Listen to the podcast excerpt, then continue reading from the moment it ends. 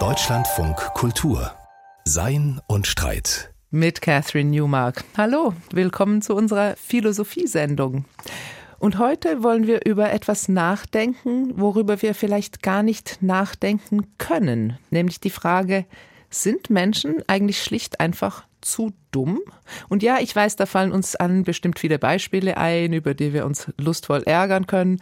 Aber es geht ja jetzt nicht um die unangenehme Kollegin oder den Mann auf dem Amt, sondern über eine viel größere Frage, nämlich über den Menschen als Spezies. Reicht unsere intellektuelle Ausstattung, unsere Fähigkeit zum Denken eigentlich aus für die Herausforderungen und Krisen der Gegenwart und vor allem auch der Zukunft? Und daran schließt sich natürlich dann auch unmittelbar die Frage an, gibt es etwas, was wir daran verbessern können? Können wir vielleicht Techniken entwickeln, die die Kurzfristigkeit und Kurzsichtigkeit unseres Handelns etwas abschwächen? Oder die uns zumindest erlauben, mit den Folgen unserer Kurzsichtigkeit, Stichwort Klimakatastrophe, besser umzugehen? Der Philosoph Thomas Metzinger, er beschäftigt sich seit Jahrzehnten mit dem menschlichen Geist und mit unserer Fähigkeit zur Erkenntnis.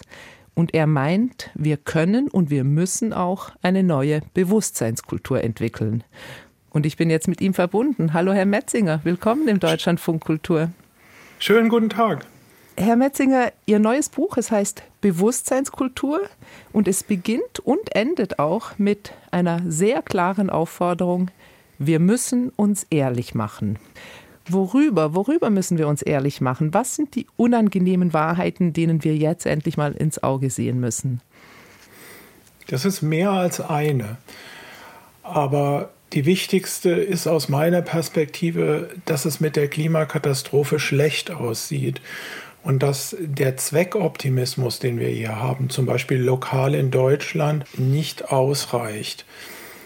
Ich habe in dem Buch, muss ich ehrlich sagen, auch ein bisschen meinen Mut zusammengenommen, etwas zu sagen, von dem ich das Gefühl habe, dass ganz viele Leute es sozusagen innerlich schon spüren, aber von dem sie denken, das darf man nicht öffentlich sagen, weil es den Menschen den Mut nimmt. Und das ist die Tatsache, dass wenn man sich die globalen Emissionswerte anschaut und nicht nur, was in Deutschland passiert, es einfach sehr schlecht aussieht mit unserer Prognose, das 1,5 Grad oder auch nur das 2 Grad Ziel noch zu erreichen.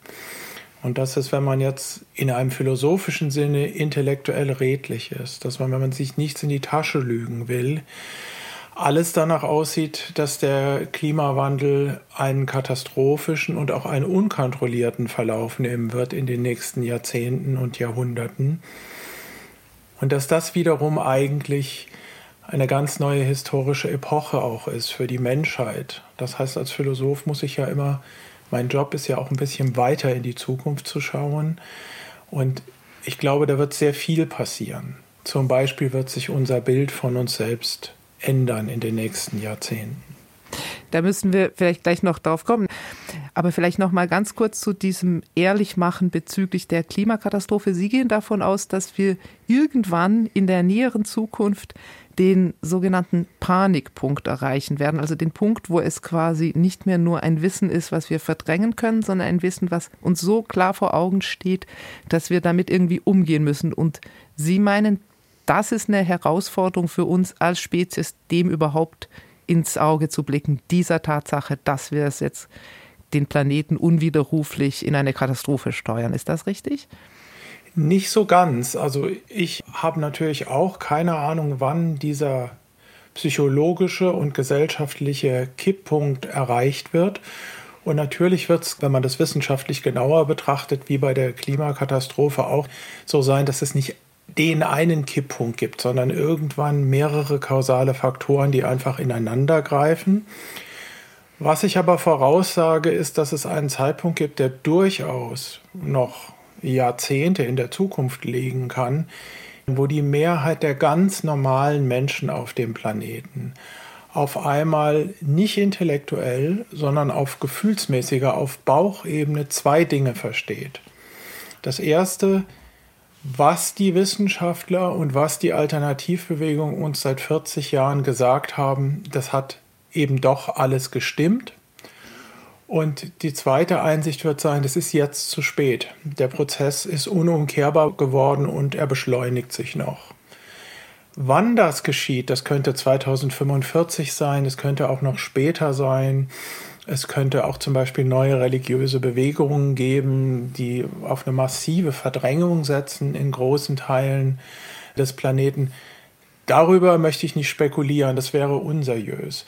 Aber dass wir irgendwann einen Punkt haben, wo zum Beispiel auch im Internet diese Einsicht viral geht einfach. Denn die Klimakatastrophe unterscheidet sich ja von anderen, die wir vorher haben. Das ist die erste globale Katastrophe. Es macht keinen Unterschied, wo CO2 emittiert wird. Die Atmosphäre und ihr Zustand betrifft uns alle gleichzeitig.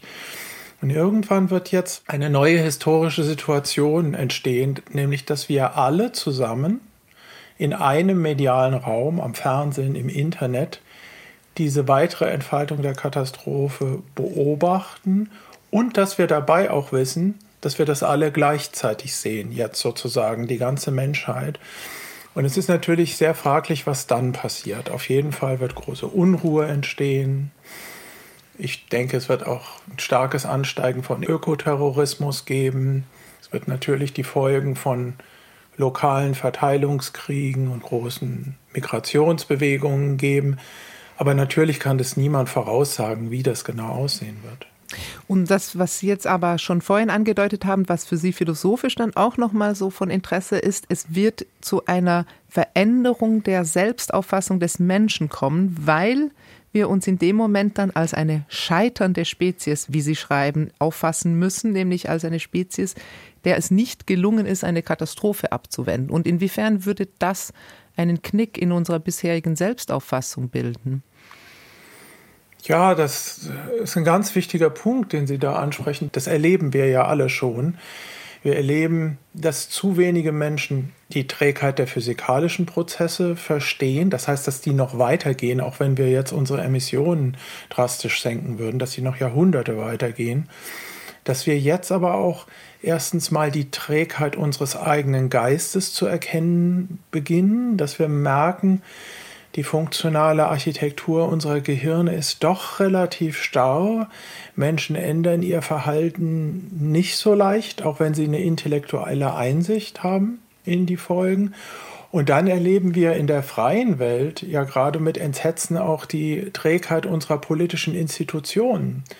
Also es ist einfach auch bei vielen wohlmeinenden Menschen einfach nicht möglich ist, in dem noch zur Verfügung stehenden Zeitfenster wirklich runterzukommen mit den Emissionen. Und zwar nicht nur in der Bundesrepublik Deutschland, sondern in den großen, ich nenne sie Klimaschurkenstaaten, ja, also USA, Russland, Iran, Saudi-Arabien, die für einen viel größeren Schaden verantwortlich sind als wir in Deutschland, dass es einfach nicht realistisch ist, da anzunehmen, mhm die Institutionen könnten die Entwicklung noch in den Griff bekommen. Und Sie sagen auch schon ganz zu Beginn Ihres Buches, in gewisser Weise haben wir auch Systeme im Moment, die diese Trägheiten eher befördern. Sie nennen zwei Beispiele parallel, die sonst nicht zwingend zusammen genannt werden, nämlich einerseits diese Aufmerksamkeitsdestruktionsmaschinen der sozialen Medien und andererseits die organisierten Religionen. Inwiefern sind das für Sie Trägheitsmomente? Also vor allem das Zweite, dass die sozialen Medien uns nicht gerade zum Handeln bringen, das wissen wir, glaube ich. Was ist mit den organisierten Religionen? Inwiefern sind das Trägheitssysteme? Menschliche Wesen haben ein tiefes emotionales Bedürfnis, das sehr viele kognitive Verzerrungen hervorbringt und das ist das Bedürfnis nach Sterblichkeitsverleugnung. Das heißt, nach einem Modell der Welt, nach einer Ideologie, in der diese klare Einsicht in die eigene Endlichkeit, die uns von den allermeisten anderen Tieren auf dem Planeten unterscheidet, einfach weggepuffert wird. Also wo es sozusagen einen Angstpuffer gibt. Oder in der primitivsten Variante eben ein Realitätsmodell, das sagt, es ist einfach nicht wahr. Es gibt ein Leben nach dem Tod. Es gibt Wiedergeburt oder es gibt den Himmel. Und weil wir Menschen diese besonderen Gehirne haben, entstand für uns in der Evolution ganz bestimmtes Problem. Und zwar es gibt eine bestimmte, ich nenne das eine toxische Information, nämlich die Information, dass wir sterben werden, die die Integrität unseres Selbstmodells, unseres Ich-Gefühls gefährdet. Und natürlich gibt es seit vielen Jahrhunderten eine Industrie, die den Menschen Heilung anbietet, die eine gute Nachricht überbringt. Und diese Industrie ist die organisierte Religion. Ja, die bietet Gemeinschaftserleben, Sinnstiftung und natürlich mehr oder weniger raffinierte Formen der Sterblichkeitsverleugnung, also auch der gemeinsamen Selbsttäuschung in Gruppen. Und wenn man einfach so die Geschichte anschaut, die Religion, der Katholizismus sind immer auf der Seite der beharrenden Kräfte, immer auf der Seite, dass es soll sich hier so wenig verändern wie möglich, der Verdrängung von Tatsachen. Das heißt, es ist eine Struktur, die Menschen entwickelt haben, um sich selbst psychologisch zu stabilisieren, um Gewissheitserleben zu erzeugen. Und die hat natürlich auch politische Auswirkungen. Also wenn sehr viele Menschen, und das ist ja noch die weit überwiegende Mehrheit der Menschen auf diesem Planeten, glauben, dass das nicht das einzige Leben ist, das sie haben, oder dass die Dinge irgendwie am Ende alle gut werden und dass es schon einen Sinn hat. Solche Leute haben halt einfach auch gelernt, offensichtliche Tatsachen zu verdrängen. Und diese, sagen wir mal, das Wachstumsmodell jetzt und diese Wohlstandsreligion, die wir haben, die beruhen natürlich auch auf der Fähigkeit, das alles immer noch als sinnvoll zu erleben und auf der Fähigkeit, immer offensichtlicher werdende Tatsachen erfolgreich zu verdrängen. Und das mal, also organisierte Religion macht geistig träge. Das können Sie zum Beispiel in Russland gerade sehen mit der orthodoxen Kirche, welche Rolle die spielt, die Bevölkerung in dieser Kriegssituation ruhig zu halten. Das können Sie aber auch an der Zusammenarbeit zwischen den Nationalsozialisten und der katholischen Kirche sehen und so weiter. Jetzt haben Sie schon die Entstehung von Religion aus so evolutionären Prozessen heraus erklärt.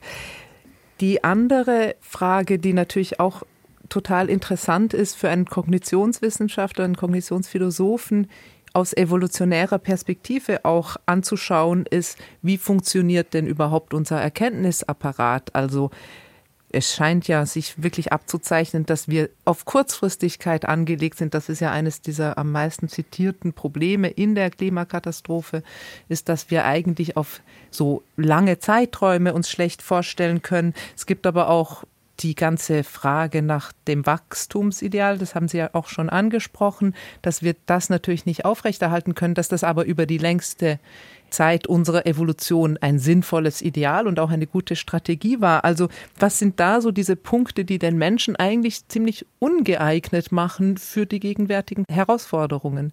Also nur um das vorweg zu sagen, man kann wahrscheinlich nicht alle unserer geistigen Eigenschaften evolutionär erklären. Es gibt höhere Beschreibungsebenen, kulturelle und gesellschaftliche, die auch eine wichtige Rolle spielen. Aber ich glaube, was viele Leute nicht sehen, ist, dass wir erstmal nicht in einem moralischen Sinne böse sind. Also Menschen sind gierig. Definieren wir mal gierig sein als mehr nehmen, als man braucht. Das bringt uns jetzt an den Abgrund. Aber Gier war in der Welt unserer Vorfahren eine ganz wichtige Strategie. Warum? Diese Welt war sehr gefährlich und sehr schwer vorherzusagen. Es gab alles Mögliche, Wetterkatastrophen, gefährliche Feinde wenn es da einmal was zu fressen gab, musste man einfach so viel essen wie irgend möglich. Man musste versuchen, was zu verstecken vor Artgenossen, es beiseite zu schaffen. Das war einfach in einer hochvolatilen Umgebung eine sinnvolle Strategie. Und genauso ist es mit Angela Merkels Fahren auf Sicht. Ja, in hochriskanten Umgebungen, wo man aber einfach nicht weit in die Zukunft schauen kann, war dieses Fahren auf sich, das wir Menschen uns angeeignet haben, eine gangbare evolutionäre Strategie. Und jetzt ist eben, weil wir unsere Umwelt selbst verändert haben, eine Katastrophe entstanden, mit der wir noch nicht konfrontiert waren. Nämlich eine, die erstmal unsichtbar ist, die man sinnlich am Anfang nicht wahrnehmen konnte. Das geht gerade, gerade so ein bisschen los, vielleicht mit Hitzewellen. Eine Katastrophe, sowas kennen wir auch nicht, die in Zeitlupe, aber unerbittlich fortschreitet und dann aber in sich die Möglichkeit zu einem plötzlichen exponentiellen Wachstum trägt. Ja, das ist auch etwas, das zeigt die Wissenschaft. Damit können wir Menschen nicht gut umgehen mit exponentiellem Wachstum. Solche Risiken verstehen wir nicht. Und das sollte es vielleicht ein letzter Punkt, den ich auch noch mal deutlich machen sollte. Das, was so oberflächlich im Feuilleton seit 30 Jahren als die Wachstumsideologie bezeichnet wird, ist natürlich ein biologisches Grundprinzip. Wir sind, mal ganz reduktionistisch gesprochen, Genkopierer, die versuchen, Energie aus der Umwelt abzuziehen und in Kinder zu verwandeln und unsere Gene in die nächste Generation äh, zu bringen. Und die Natur füllt jedes Vakuum. Das heißt, wenn es Territorien, Nahrungsräume gibt oder so, dann kriegen die Lebewesen ganz schnell ganz viele Kinder bis, und füllen diesen leeren Raum, bis das an eine Grenze stößt. Und das ist ein Grundprinzip des Lebens, ein Grundprinzip der Biologie.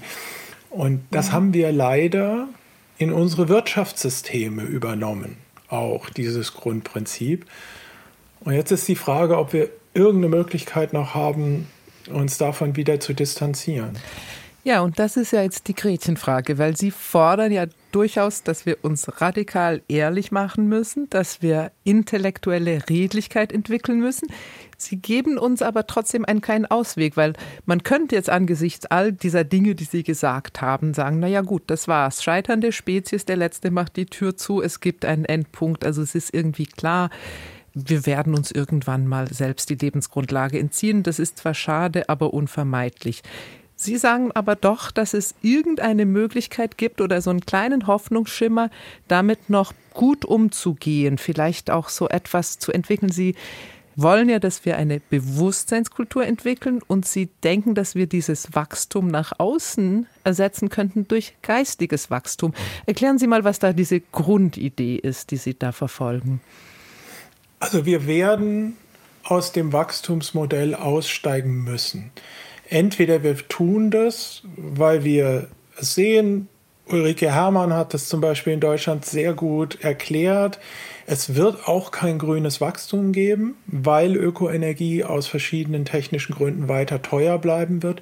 Wir müssen grün schrumpfen. Ich glaube, das werden wir niemals tun. Ja, Herr Merz und Herr Lindner werden das sicher erfolgreich verhindern.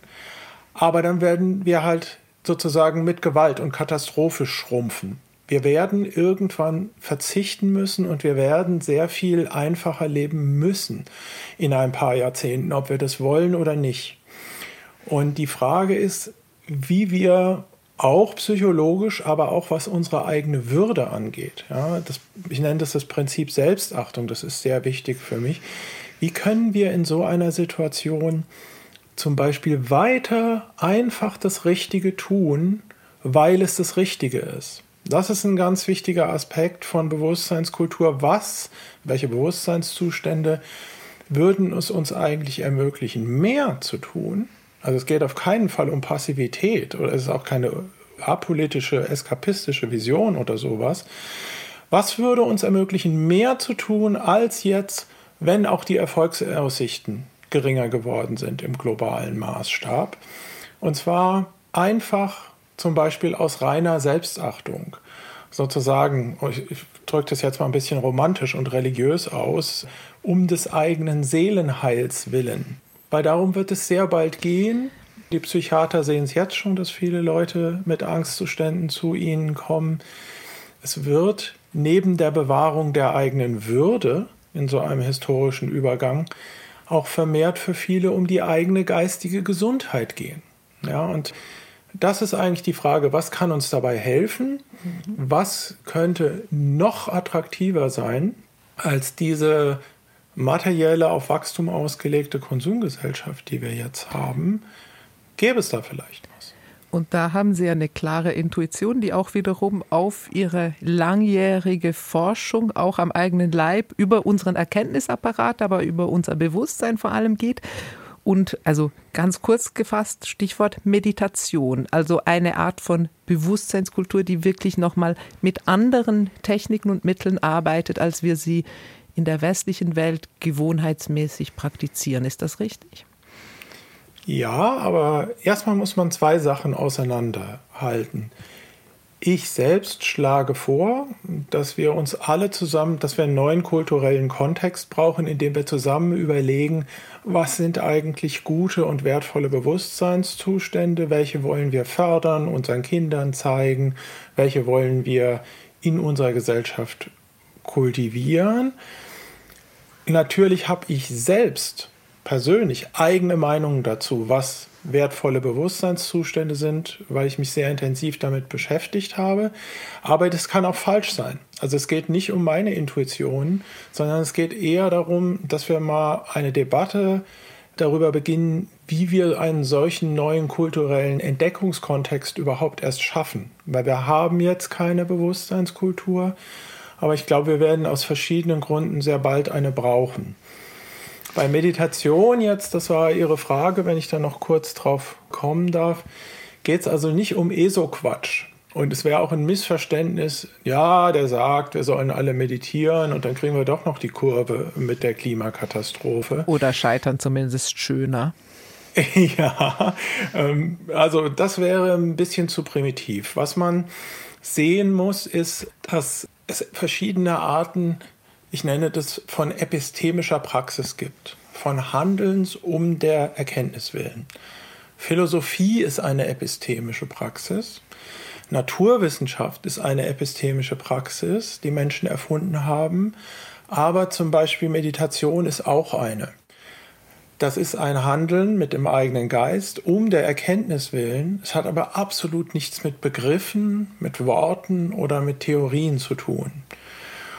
Und ich glaube, dass so eine Form von epistemischer Praxis, die im asiatischen Raum viel feiner und besser entwickelt worden ist als in den westlichen Ländern, die die Klimakatastrophe auch ausgelöst haben durch ihr dramatisches Wirtschaftswachstum, dass uns das fehlt. Wir haben die Aufklärung, wir haben Menschenrechte, wir haben die wissenschaftliche Methode und all diese Dinge. Aber es gibt da was anderes, was uns fehlt und wir können das nicht sehen, weil das von diesem Esoterik-Quatsch überlagert worden ist. Na, deswegen wenden sich gerade auch professionelle Philosophen da einfach nur mit Horror und Ekel ab. Das ist aber ein Fehler. Es gibt da etwas und ich glaube, in dieser historischen Krisensituation könnte das eine entscheidende Rolle spielen. Und nur um das nochmal zum Kreisen, also weil Sie natürlich jetzt richtig darauf hinweisen, es geht jetzt nicht spezifisch um eine spezifische Meditationstechnik, aber die Idee einer Bewusstseinskultur ist schon die, dass es etwas gibt, was wir für unser Innenleben tun können, was über so eine Psychoanalyse unserer Neurosen hinausgeht, nämlich etwas, eine Arbeit an unserem eigenen Geist, an der Art und Weise, wie wir die Welt sehen, wie wir uns zu uns selbst verhalten. Also diese Art von innerlicher Arbeit das ist etwas, was es bei uns so als kulturelle Praxis relativ wenig gibt, weil vieles von unserem Denken sich so auf relativ objektivierbare Äußerlichkeiten bezieht. Also diese schon so etwas wie eine Arbeit am Selbst. Das ist so, nur damit ich das nochmal vielleicht einfach in anderen Worten nochmal für mich richtig verstehe. Ja, der wesentliche Unterschied ist aber, dass Natürlich gibt es, wir haben natürlich eine reiche eigene Tradition im Westen, die schon in der Antike beginnt, aber die operiert überwiegend auf der personalen Ebene. Und das gilt auch zum Beispiel für die meisten modernen Formen von Psychotherapien. Die ist eine personale Beziehung zwischen Patient und Psychotherapeut und es passiert mit Worten. Und es gibt aber eben auch nicht personale, subpersonale Techniken, das eigene Bewusstsein zu verändern und zu erforschen, die überhaupt nichts mit Denken und mit Worten zu tun haben. und die letztlich auch unabhängig von Schüler-Lehrer-Beziehungen sind. Und die sind in asiatischen Traditionen wesentlich tiefer und besser entwickelt worden über die Jahrhunderte. Natürlich gibt es da ganz viele Überlappungspunkte und Schnittmengen zwischen Ost und West. Und wenn man sich in solche Richtungen Gedanken macht, wie könnten praktische Anfänge von so etwas aussehen? Also wäre es dann vielleicht tatsächlich so etwas wie eine jetzt nicht, was Sie als ESO-Quatsch bezeichnen, aber als eine irgendwie gut verstandene Meditation, die vielleicht ein Anfang dafür wäre? Könnt, wäre das etwas, was wir vielleicht einfach ein bisschen mehr einführen sollten, zum Beispiel unser Bildungssystem? Man muss verstehen, dass Bewusstseinskultur nichts Theoretisches ist, sondern etwas eminent Praktisches, das ganz verschiedene Aspekte hat. Also eine Frage ist zum Beispiel, wie gehen wir mit der Flut neuer synthetischer Drogen um? Wir hatten vor 30 Jahren 12 bis 15 illegale Drogen, die ein Problem geschaffen haben. Das sind jetzt weit über 1000 auf dem Markt. Ein anderes Problem ist Aufmerksamkeitsökonomie, Social Media. Das heißt, da gibt es sehr viele praktische Fragen und eine ist natürlich, welche Formen von Meditationsunterricht sollten wir eigentlich im Bildungssystem implementieren? Also ich gehe fest davon aus, nachdem das jetzt alles bekannt ist und es verschiedene, also sozusagen ein Kanon von Meditationstechniken gibt, dass jedes Kind in der Schule das Recht darauf hat, einen Werkzeugkasten angeboten zu bekommen. Genau wie es im Sportunterricht verschiedene Sportarten kennenlernt nacheinander. Das heißt, dass jedes Kind vielleicht drei, vier, fünf Meditationstechniken in der Schule erlernt, nicht damit jetzt alle ihr ganzes Leben lang meditieren sollen, sondern dass sie zum Beispiel vielleicht auch später nach einer Scheidung, nach einer schweren Erkrankung, wenn ein Trauerfall da ist, wieder darauf zurückkommen können, weil sie das schon mal kennengelernt haben. Also Bewusstseinskultur bedeutet auch, dass man sozusagen praktische Instrumente, von denen man jetzt ja auch statistische Evidenzen hat, dass die gut funktionieren, nicht nur in so einzelnen Inselprojekten realisiert, das läuft ja schon überall, sondern wirklich von oben über die Bildungsministerien in unser Bildungssystem integriert und den Kindern da was mitgibt. Und ist Ihre Vorstellung die, dass wir damit tatsächlich einen größeren gesellschaftlichen Wandel bewirken können? Oder geht es dann trotz allem doch nur darum, dass wir auf einer individuellen Ebene uns befähigen, mit dem Scheitern, das uns bevorsteht, umzugehen? Also unsere Zukunft ist offen und wir wissen nicht genau, wohin uns dieser Erkenntnisvorgang einer Bewusstseinskultur führt. Ich gebe das ganz ehrlich zu, ich bin immer ein pessimistischer Typ.